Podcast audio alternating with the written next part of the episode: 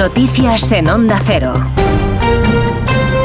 Buenas tardes, repasamos a esta hora algunos de los asuntos de los que hablaremos con detalle a partir de las 2 en Noticias Mediodía y empezamos con una última hora, nos vamos hasta Barcelona porque acaban de evacuar dos edificios en Badalona por el derrumbe de otro edificio de cinco plantas en el que podría haber, incluso personas atrapadas. Onda Cero Barcelona, Monsevals. Los bombes de la Generalitat han evacuado dos edificios en el número 9 de la calle Cánigo de Badalona tras el derrumbe del forjado de un edificio de cinco plantas en el que se desconocen las personas atrapadas. Los edificios evacuados preventivamente, uno de los cuales ha sufrido una grieta, se tratan del número 7 y 11 y los contiguos al edificio que han visto colapsado su forgado, según han informado fuentes de los bomberos.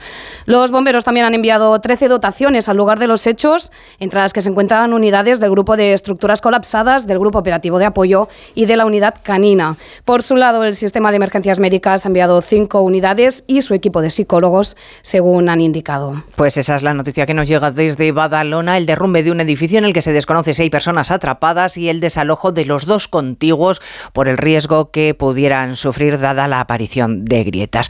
Les contaremos eh, lo que suceda de aquí a las dos de la tarde en Noticias Mediodía, cuando repasaremos también la jornada marcada por las protestas del campo en todo el país, con bloqueos y cortes de carreteras que están complicando mucho la circulación. Igual que tú vas al Mercadona y pagas dos euros por un kilo de patatas, nosotros también podemos poner el precio.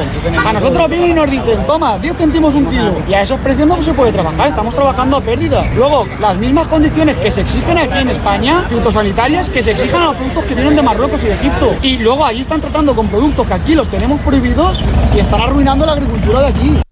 Desde primera hora el tráfico se resiente, así que vamos a hacer repaso rápido de dónde están los problemas ahora mismo. Dirección General de Tráfico, Patricia Arriaga, buenas tardes. ¿Qué tal? Buenas tardes. Pues jornada muy complicada por las movilizaciones agrícolas a esta hora de la red viaria principal. Lo que son autovías y autopistas permanecen cortadas varias carreteras. En Tarragona en la AP2 a la altura de Montblanc, también en Segovia en la 1 en Cerezo de Arriba, Ávila en la AP6 en Adanero y en Castilla de la Mancha en varios puntos. En Ciudad Real en la A4 y A43 en Manzanares, en Toledo en varios tramos de la A5, A42 en Illescas y la autovía de los Viñedos, la CM42, también en Guadalajara, en la A2 a su paso por Torrija. Y en Andalucía lo más complicado está en la A4 en varios tramos, tanto en Sevilla, Carmona y las Cabezas de San Juan, Jaén en la Carolina y en Cádiz en Jerez de la Frontera, también en varios tramos de la A92 en Granada y Sevilla. Y en Extremadura continúa cortada en Badajoz la A66 a la altura de Almendralejo y en Murcia la A30 en Baños y Mendigo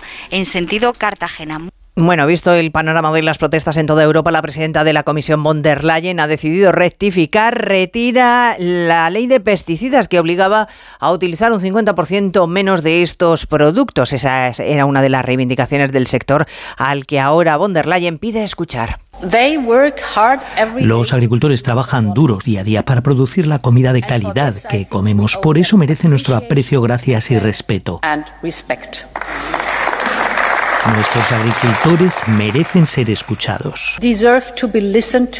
Otro de los problemas que también abordaremos a las 2 de la tarde para el campo es la sequía. Hoy la ministra Teresa Rivera ha, abierto la puerta a enviar agua en barcos, no solo a Cataluña, también a Andalucía, si hiciera falta. Estamos a la espera de que finalice el Consejo de Ministros y dé a conocer la valoración del Gobierno sobre la propuesta del presidente ahora que quiere modificar la ley de enjuiciamiento criminal, cuando ya saben que hace solo unos meses le reprochaba al Partido Popular los intentos por acortar los plazos alegando que favorece la impunidad. Un asunto del que se habla esta mañana en el Congreso. Cámara Baja, José Ramón Arias. El PP critica que cuando Sánchez modifica una ley no es para el qué, sino el para quién. Hacen, según el portavoz popular Miguel Tellado, contorsionismo legal. Además, el Partido Popular ha denunciado la parcialidad de la mesa del Congreso que hoy ha decidido por mayoría devolver la proposición de ley de amnistía a la Comisión de Justicia. Sánchez puede hacer todo lo que hace porque cuenta con el aval de una administración socialista en esta casa,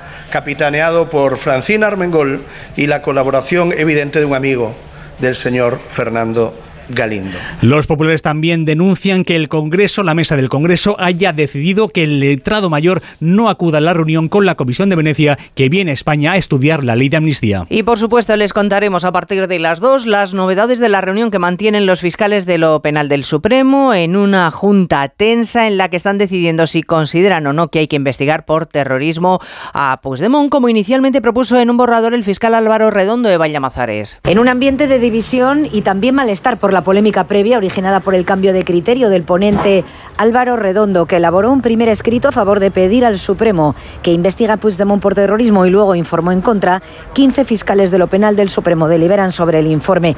Fuentes del órgano confirman a Onda Cero que hay muchas posibilidades de que la mayoría de la Junta tumbe este dictamen, obligando a su reelaboración para que se posicione la Fiscalía a favor de que el Supremo asuma la causa de Tsunami Democratic. Pues de todo ello hablamos en 55 minutos cuando resumamos la actualidad de esta mañana de martes 6 de febrero.